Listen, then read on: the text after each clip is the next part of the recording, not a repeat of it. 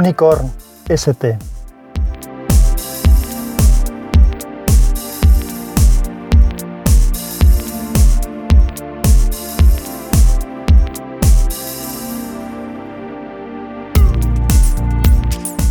Hola, soy Sansa y este es el capítulo 18 de Unicorn ST. Con motivo de la situación política actual, iba a recuperar alguna cosa que tengo en un borrador de guion, pero he decidido finalmente que no quiero usar estas reflexiones para hablar en exclusiva del tema político actual. Probablemente lo que haré es grabar el capítulo que pensaba hacer, que habla más de cómo somos como personas y cómo nos comportamos y demás, que, bueno, más que como personas, como animales racionales, porque personas no hay tantas, animales racionales sí que hay muchos, y ya hacer mención al problema político donde corresponde en el capítulo. Así que me dejo de esta historia y vamos a hablar del capítulo de hoy. El capítulo de hoy se titula Viva el MIFI y la madre de quien me lo dio. Como reza el título del podcast, una vez más voy a hablar de temas de tecnología y hablaré de los MIFI. Pero como suelo hacer muchas veces, voy a viajar un poco al pasado para ponernos en situación. Y antes de ir al pasado, os comento que al final del capítulo habrá un pequeño apartado donde eh, voy a poner un par de audios extras que me mandaron con motivo del aniversario del podcast y haré algún comentario también de alguna sugerencia que me habéis ido haciendo unos y otros y que intentaré tener en cuenta. Entonces volvemos, hacemos un paso al pasado y os comento. Hace ya algunos años, en octubre o noviembre de 2009, me entregaron en la empresa en la que trabajaba en aquel momento, a petición mía, un Sony Bayo TT. Es un equipo fantástico, era un equipo fantástico que pesaba 1,3 kilos, con una pantalla de 11,1 pulgadas y del que estaba enamorado. Y entre otras cosas, pues tenía un Intel Core Duo de 1,6 GHz, un disco duro de 160 GHz. ¿160 GHz? ¿En serio, Vicente? ¿160 GHz? ¿Un disco duro de 160 GHz? ¿No serán 160 gigabytes? Anda que... Anda, vamos. Que estás tú bien hoy. Una unidad interna de DVD, algo que no era nada normal en un equipo tan pequeño y que hoy en día no es posible encontrar en ninguno, o por lo menos yo no lo he encontrado cuando, cuando tuve que cambiar este equipo, cuando tuve que buscar un sustituto, no encontré ningún portátil pequeño, ultra portátil, vamos, con unidad de DVD integrada. Tenía 4 GB de RAM, el lector de huellas dactilares y tenía también un modem 3G inalámbrico dentro del propio equipo y de esos de los que os quería comentar. Yo en aquella época tenía un modem USB que me entregó la empresa y ese modem USB de estos que pinchas en el portátil y, automáticamente tienes conexión a internet, bueno, pues le, saqué la tarjeta SIM del modem USB y la metí en la ranura de tarjeta SIM que incluía el BioTT. Y os tengo que decir que el poder usar el portátil en cualquier sitio y disponer de conexión a internet era una auténtica gozada. Evidentemente esto siempre tiene la limitación de que tiene que tener cobertura de eh, la red móvil de la tarjeta que tenga el equipo. Posteriormente compré una tableta Samsung Galaxy Tab de 7 pulgadas, la primera tablet que sacó Samsung al mercado. Esa tableta de 7 pulgadas con sistema operativo Android también disponía de una ranura para tarjeta SIM y ahí le metí una tarjeta de datos que tenía personal y la experiencia no desmereció. También podías usarla en cualquier sitio y eso era súper cómodo. Esta tableta además tenía la peculiaridad de que podía usarse también como teléfono. Bueno, podía no, puede usarse. Esta tableta aún está en, funcionamiento, se la pasé a mi madre hace algún tiempo, bueno, creo que se la que hicimos un cambio, un canje, y, aún la tiene mi madre y la usa, y de hecho la, la, estuvo usando como teléfono cuando se estropeó su teléfono durante un tiempo y la usaba con un pinganillo. Lo siguiente que tuve, cuando tuve que sustituir al Bayo TT porque cambié de empresa, fue el que ya me habéis oído hablar alguna vez y los que leéis el blog o, sois eh, asiduos a wintablet.info, seguro que, me habéis oído hablar más de una vez, adquirimos en la empresa, por, también lo pedí yo y además lo adquirimos a medias, fue una historia curiosa, a lo mejor algún día os la cuento, un ThinkPad X230T, que es un portátil de 12 pulgadas, que es un portátil que se puede convertir en tablet. Es decir, la pantalla es táctil, es girable, es decir, levantas la pantalla, la puedes girar, la puedes tumbar sobre el teclado tiene lápiz y demás. Bueno, no, se trata de hablar del equipo, simplemente que también tenía un modem 3G integrado. Y además funcionaba de manera impresionante. Eh, recuerdo situaciones en las que estábamos en, un, en algún sitio con muy mala cobertura de datos y ni el teléfono de mi mujer ni el mío, que los dos iban con, con Movistar, que es lo que tenía en aquel momento, funcionaban correctamente y el ThinkPad, que también llevaba una tarjeta Movistar, funcionaba el Internet como si estuvieras conectado a una red Wi-Fi. O sea, impresionante. La, antena y el modem que lleva integrados este equipo son extremadamente buenos. Bueno, no hace falta que os diga, después de lo que estoy comentando, que obviamente yo era un creyente en los de los equipos con modem 3G o 4G ahora mismo integrado. Pero en los últimos tiempos, ni mi portátil principal de trabajo, que es el Dell XPS 13, tiene modem integrado, ni lo tienen mm, las tabletas que utilizo, ni la Pipo W5, ni, la, ni el iPad, ni lo tiene el Surface 3 de mi mujer. Por lo tanto, empecé a pensar que quizá la solución mejor podría ser la de usar un MIFI para compartir la señal con más de un equipo. El MIFI, por si alguien no lo sabe, no es más que un router portátil que tiene batería integrada, con lo cual no necesitas enchufarlo. Podréis pensar que esto es algo que puede suplir el propio teléfono, compartiendo la señal por Tethering, y efectivamente así es, pero es a costa de consumir los datos que tienes, aunque cada vez disponemos de más datos, y de machacar la batería bastante. El caso es que en un chalet en el que tengo y que no tenía conexión a internet y además tengo el despacho allí, con lo cual la necesitaba, decidí que no tenía sentido contratar una línea eh, fija y en aquel momento no había por lo menos fibra óptica que llegara a, a mi casa. Entonces, después de investigar y analizar diferentes opciones, contraté un servicio que se llama Amena en Casa, y que consistía en una conexión con un router LTE, es decir, 4G, con 100, gigabytes de datos de tráfico mensuales y 5 gigabytes de descarga. Es decir, que para navegación por Internet y consumo de contenido por streaming dispones de 100 gigas, que prácticamente es decir que es ilimitado, y para descargas directas, es decir, cosas que bajas hacia tu ordenador, solamente de 5. Esto entiendo que lo hicieron para evitar que la gente usara torrents y se empezara a bajar películas y otras historias. El caso es que a mí me viene perfecto porque yo no necesito esto. Y para en los dos años que lo tengo y de uso absolutamente normal, es decir, como si estuvieras una conexión a internet perfecta, conectándose a distintos ordenadores, viendo la televisión por internet, viendo vídeos, navegando por el correo, etcétera, no he tenido nunca ningún problema con la cantidad de datos. Y esto tiene un coste de unos 29,95 euros al mes, lo cual considero que no está mal. Actualmente, de todas maneras, este contrato que tengo yo de Amena en casa me parece que no está disponible y el que ofrecen es uno de 40 gigas en total, tanto navegación como descarga.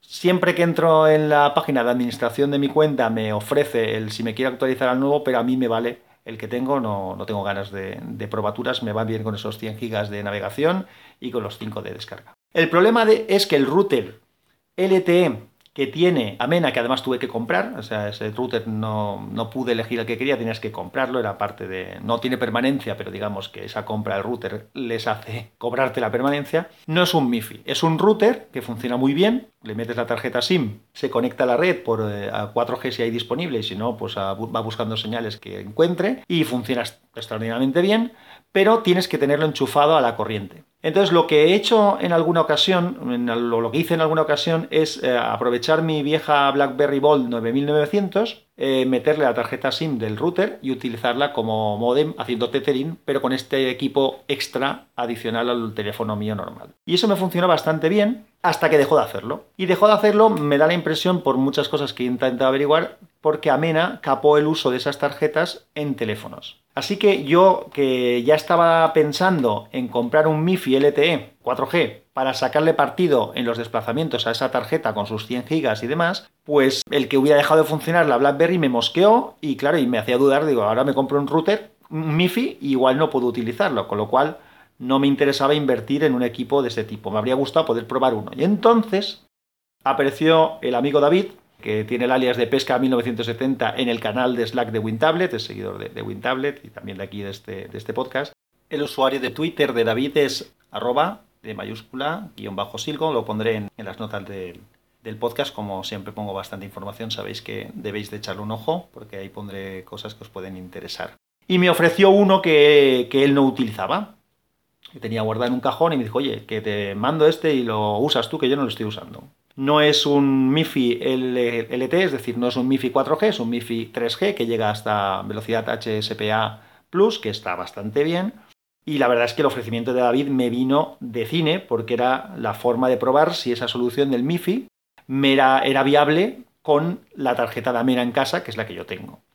Me llegó el MIFI y tras configurar la VPN, las VPN del... no, las VPN no, sí, las VPN, eh, los, datos de, la conexión de, de la red móvil. Vicente, Vicente, tu conciencia, soy tu conciencia, recuerda. APN. Lo que estás buscando es APN. La palabra esa que no encuentras, eso que estás buscando, es APN, las APN del operador, no VPN. Venga, va, venga chico, la próxima vez a ver si estás más espabilado, listillo. Venga, vamos.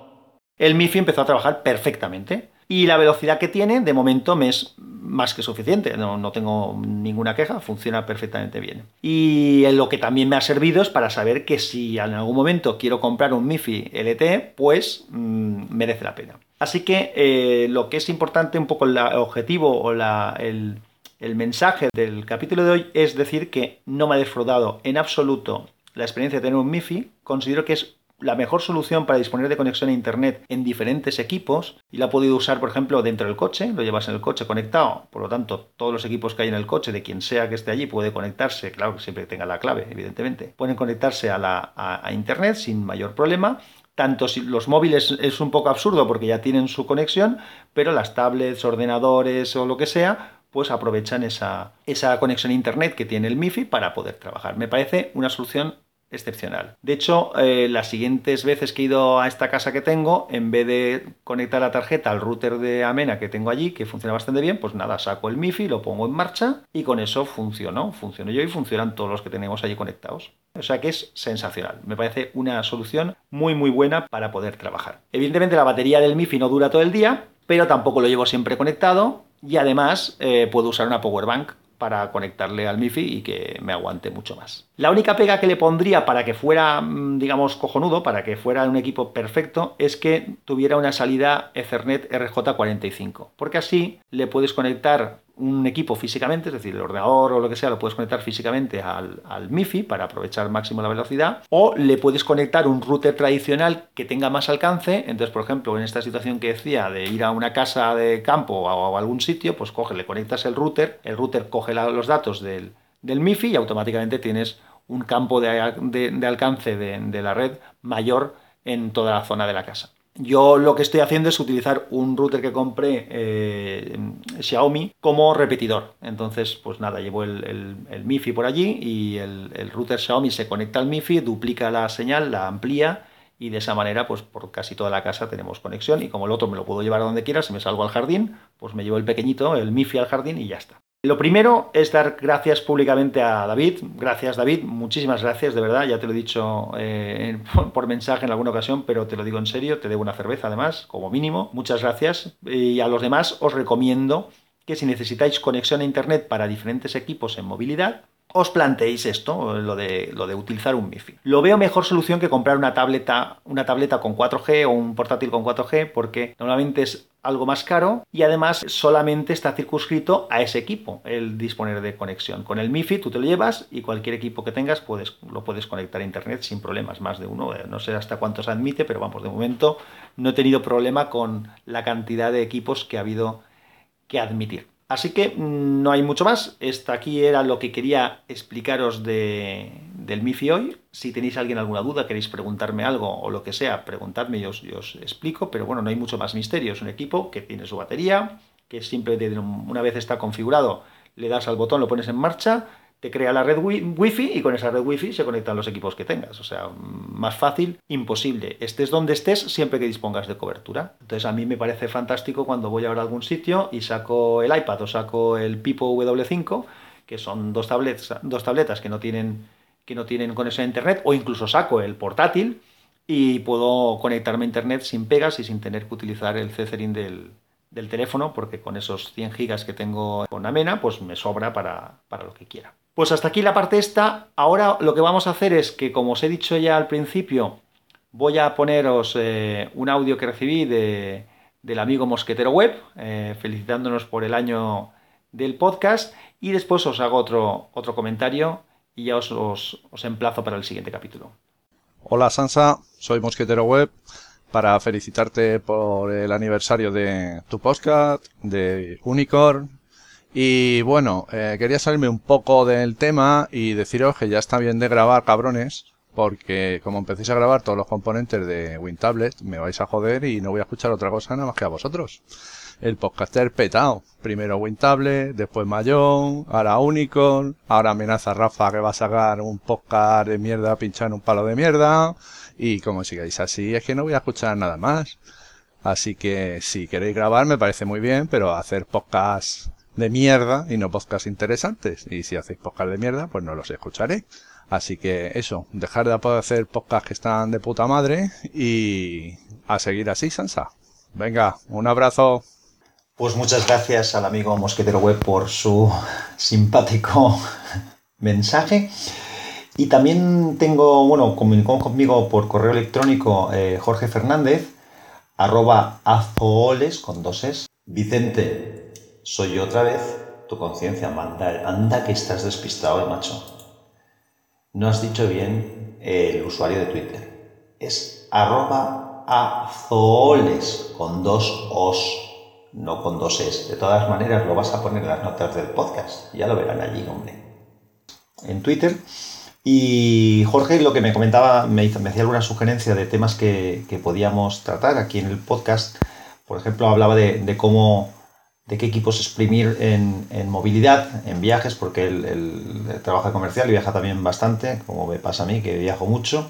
Entonces le cojo el guante y igual hago alguno con un poco más de detalle de qué cosas uso de, alguna manera desmenuzadamente, ya lo hemos hecho, y el capítulo de hoy, pues creo que le va, igual le puede venir bien, porque creo que también es una muy buena solución, como he dicho, en movilidad del tema del MIFI y hablaré también de otras cosas. Y me preguntaba también por el tema de, tabletas para, tomar notas de, lo que yo he hablado varias veces en, WinTablet, pero probablemente sí que haga algún capítulo especial haciendo mención eh, a, este tema. Muchas gracias también Jorge por tu, por tu feedback y tu colaboración. La verdad es que estoy contento de que, de que estéis unos y otros eh, comunicando cosas porque así un poco también sé por dónde tirar, qué os gusta, qué no os gusta y me dais ideas para cosas nuevas que tenemos que hacer. Esto ha sido todo por hoy. Muchas gracias por estar ahí, por escuchar. Eh, gracias a los que estáis mandándome feedbacks para, o sugerencias para cosas que tengan, podemos hacer o que os gustan o que nos gustan o sugerencias de capítulos nuevos que tengamos que poner.